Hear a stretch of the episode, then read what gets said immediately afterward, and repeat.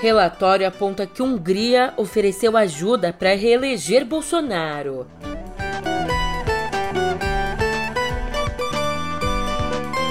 Falando no presidente, um discurso a médicos, ele enalteceu não ter se vacinado contra a Covid.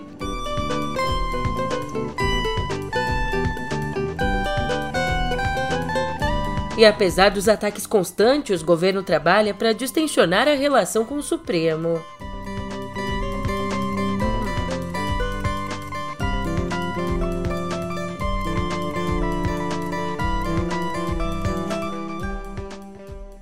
Um ótimo dia, uma ótima tarde, uma ótima noite para você. Eu sou a Julia Kek e vem cá, como é que você tá, hein? Você já viu que hoje o clima não tá muito bom por aqui. É porque a gente começa essa quinta, dia 28, com uma informação gravíssima. Simplesmente estamos diante da oferta de interferência de um governo estrangeiro na eleição brasileira. E eu já te explico isso no pé do ouvido.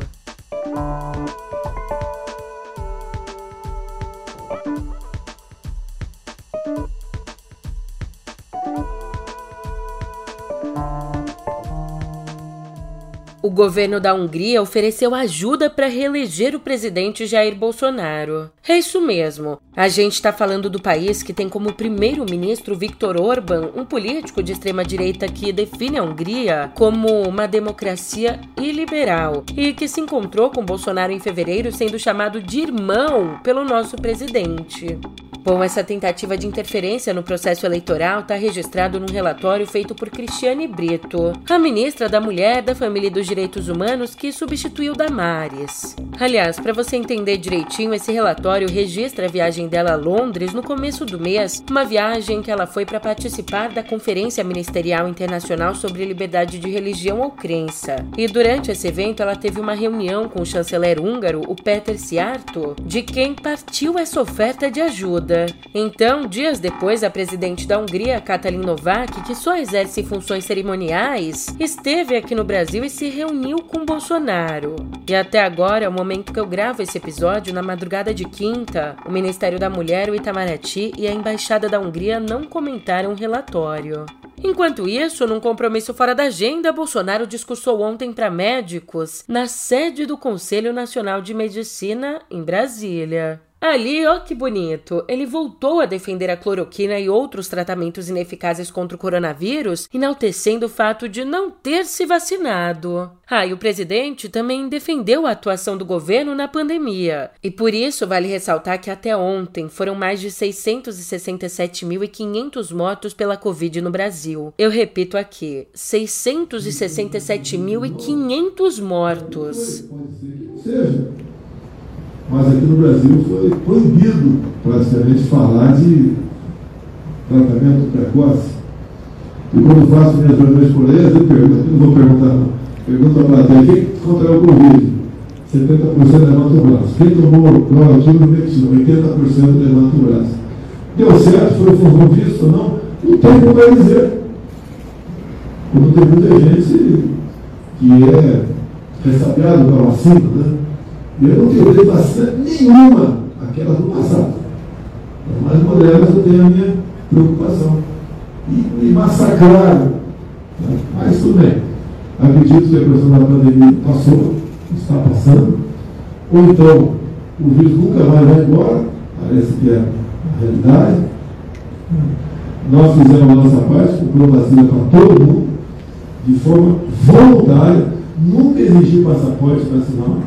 Aliás, ele aproveitou a situação, aquele palanque, para atacar mais uma vez as urnas eletrônicas. E se por um lado ele ataca o sistema eleitoral, por outro, Bolsonaro tem trabalhado para tentar distensionar, acalmar, colocar panos quentes na relação com o Supremo Tribunal Federal. E para isso tem enviado emissários à corte, entre eles até mesmo o ministro Paulo Guedes. E ele faz isso em nome da democracia? claro que não. Acontece que o Manifesto pela Democracia, organizado pela Faculdade de Direito da USP, acendeu um alerta no Planalto. O documento já conta com mais de 100 mil assinaturas, incluindo banqueiros, empresários e 11 ex-ministros do Supremo. Aliás, a carta está aberta a novas assinaturas. Se você quer assinar, é só clicar no link que eu deixei na descrição do episódio. Bem, e diante da proporção que está tomando isso, cresce ali no Planalto a percepção de que o governo está perdendo apoio rapidamente que, caso não se reeleja, Bolsonaro possa ser preso. Daí a tentativa de pacificação com o STF. Pulando do judiciário ao legislativo, depois de nove dias de silêncio ensurdecedor, o presidente da Câmara, o Arthur Lira, usou a convenção do partido dele, o PP, para rebater as críticas por ser a única autoridade no patamar dele a não reagir ao ataque ao sistema eleitoral feito por Bolsonaro diante de embaixadores estrangeiros. Como disse Lira, a Câmara fala quando é necessário, não quando querem obrigá-la. A Câmara dos Deputados fala quando é necessário falar, não quando querem obrigá-la a falar. E traduzindo aqui para você, a Câmara fala quando é conveniente, não quando querem obrigá-la, né, Lirinha? Aí, ainda no discurso, ele afirmou a confiança na lisura das eleições e disse que as instituições no Brasil são fortes. Eu dei mais de 20 mensagens mundo afora, internas no Brasil, de que sempre fui a favor da democracia e de eleições transparentes e confio no sistema eleitoral. Não precisa qualquer movimento público ou político fazer com que isso se apresente de maneira sempre necessária. Instituições no Brasil são fortes, são perenes e não são e nunca serão redes sociais. É, se elas forem tão fortes quanto o silêncio dele, a gente tá feito, pô. E agora, agora com o pé em outubro, eu te conto que caso o ex-presidente Lula seja eleito no novo mandato, ele pretende intervir na Petrobras e desatrelar do dólar a política de preços da estatal. Falando ao programa UOL Entrevista, ele acusou Jair Bolsonaro de não ter coragem de agir na empresa. Ainda, Lula prometeu uma série de coisas. Prometeu um novo programa de aceleração do crescimento, a recriação de ministérios e a retomada do Bolsa Família com valor de 600 reais, igual ao previsto esse ano para o Auxílio Brasil. Por outro lado, o petista afagou as Forças Armadas, dizendo que elas não apoiariam um rompimento da democracia. Eu pretendo mudar a política de preço da Petrobras. Eu pretendo fazer com que o preço da Petrobras seja em função dos custos nacionais, do gasto nacionais, porque nós produzimos em real, pagamos a salário em real. Ou seja, essa história de PPI, essa história de internacionalizar o preço, na verdade é para agradar aos acionistas em detrimento de 215 milhões de brasileiros. E a gente pode reduzir o preço sim, o presidente não teve coragem, já outro candidato, o ex-ministro Ciro Gomes, disse ontem em sabatina no programa central das eleições da Globo News que não faria campanha para Lula num eventual segundo turno. Ainda ele defendeu um novo Código Trabalhista e a taxação de grandes fortunas para financiar programas sociais. É, de forma específica, quais. Ou seja, eu não aceito o apoio do Bolsonaro. E do Lula? Se eu for para o segundo turno contra o Bolsonaro, claro que eu aceito.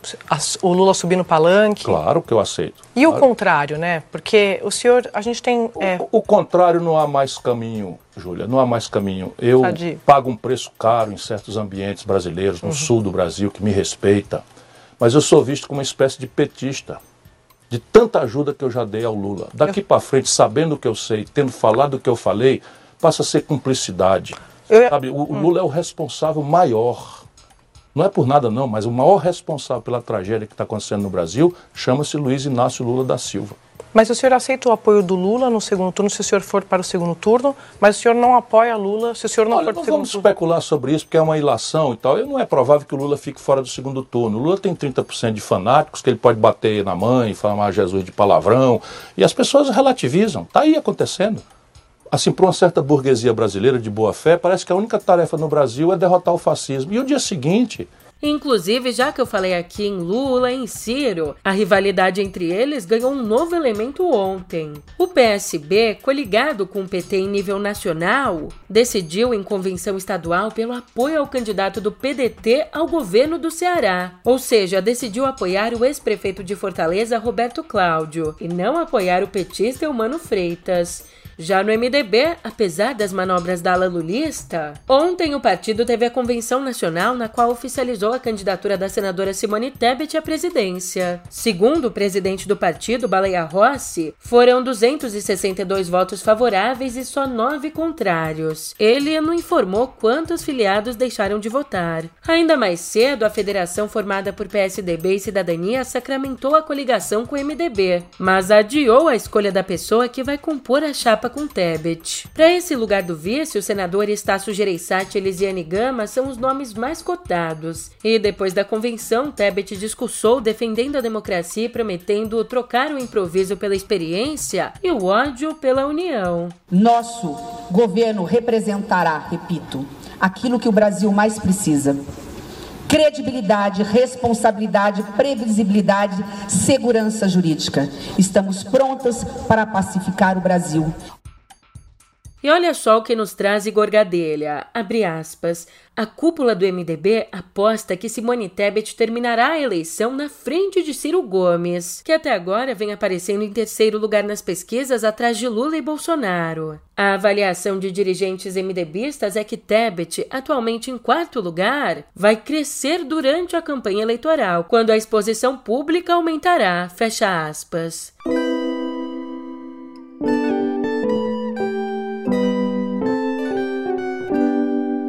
Aqui em Viver, olha que felicidade! E olha que faz tempo que eu não começo a nossa editoria assim. Um homem diagnosticado com HIV em 1988 está curado. Os médicos relatam que o paciente de 66 anos recebeu um transplante de medula óssea para tratar uma leucemia num hospital na Califórnia. Só que, por coincidência, o doador da medula é resistente ao vírus da imunodeficiência humana, o que impede a entrada dele no sistema imunológico. Daí agora, depois do transplante, os níveis de HIV no corpo do homem estão indetectáveis há 17 meses, dispensando a terapia antirretroviral que ele fazia por mais de 30 anos. E esse é o quarto caso de cura na história. Vale dizer que no ano passado, cinco pessoas foram contaminadas a cada hora por HIV no Brasil, alcançando a marca de 960 mil infectados convivendo com o vírus, sendo ainda 38 milhões em todo o mundo, segundo estimativa da ONU. Já aqui no Brasil, o Ministério da Educação anunciou nesta quarta a saída de Danilo Dupas da presidência do Instituto Nacional de Estudos e Pesquisas Educacionais Anísio Teixeira, o INEP. De acordo com o ministro Vitor Godoy, Dupas teria pedido demissão por motivos pessoais, e com a saída, Carlos Moreno foi anunciado como substituto no comando do órgão a partir do dia 1 de agosto. Ele é o sexto a assumir a cadeira durante o governo Bolsonaro.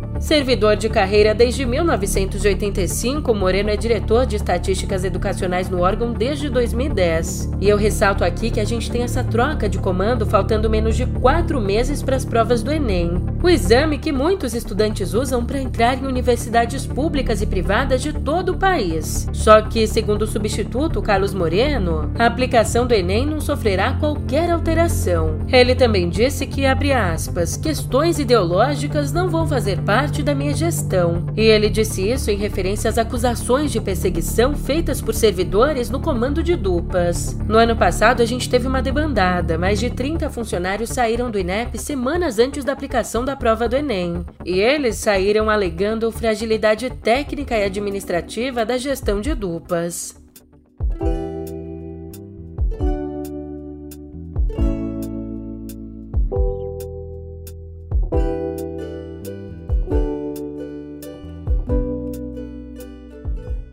É, você sabe, quintou então, nada mais justo do que trazer por aqui as estreias do cinema. Celebrando os 40 anos do lançamento original, volta aos cinemas Eu, Cristiane F., 13 anos, drogada e prostituída. Um longa pesadíssimo que marcou a estreia como diretor de Ulrich Idel sobre uma menina alemã mergulhada num turbilhão de drogas e niilismo ao som de David Bowie. É brilhante, mas exige bastante estômago.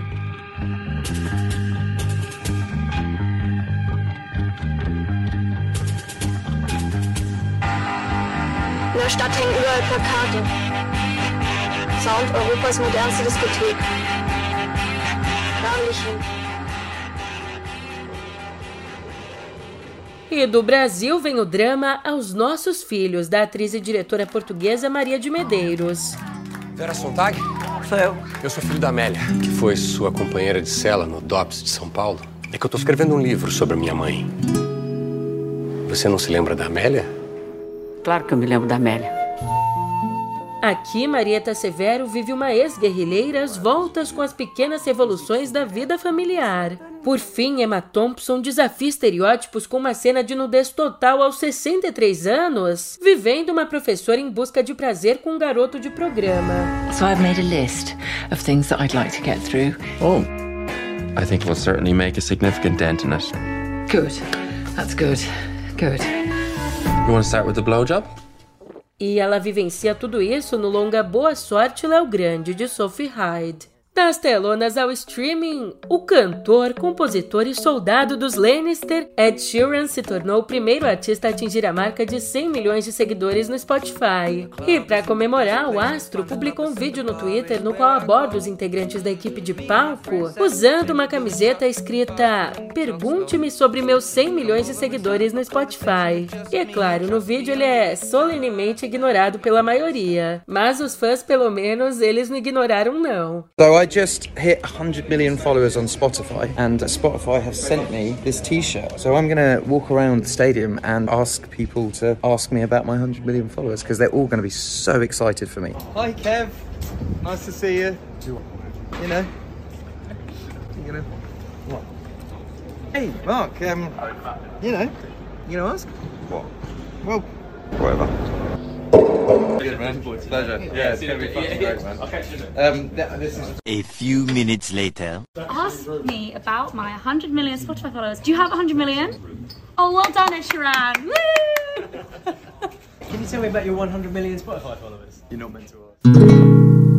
E anota aí na agenda, começa hoje e vai até domingo no Parque de Madureira, no Rio, o quarto encontro de poetas populares, um evento gratuito com shows, oficinas e debates sobre a literatura de cordel, tombada como patrimônio imaterial pelo IFAM. Misturando cordelistas veteranos e jovens talentos do gênero, os bate-papos serão mediados pelo cantor, compositor e poeta Sergival. Aliás, se você não é do Rio, não tem problema. Esses bate-papos também vão ser transmitidos nos canais da Associação Amo Cordel no YouTube e no Instagram. Já no domingo, para encerrar com chave de ouro, Geraldo Azevedo faz o show final.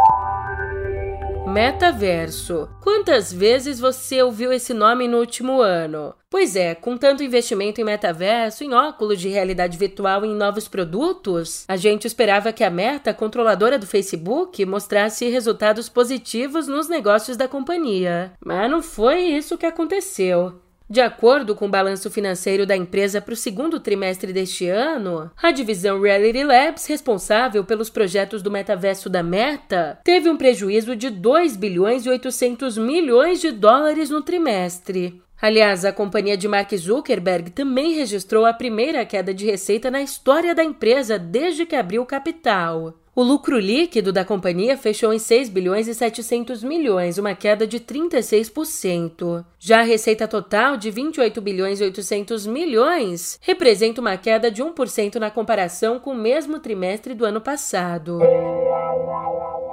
E o Google adiou para 2024 o fim dos cookies de internet no Chrome. O motivo aqui é estender os testes das ferramentas e mecanismos da Privacy Sandbox antes de apresentá-la ao mercado. E a iniciativa tem como objetivo substituir os cookies usados hoje em dia, com recursos aí para incrementar a privacidade dos usuários enquanto preserva o alcance da publicidade necessária para monetização de conteúdos digitais.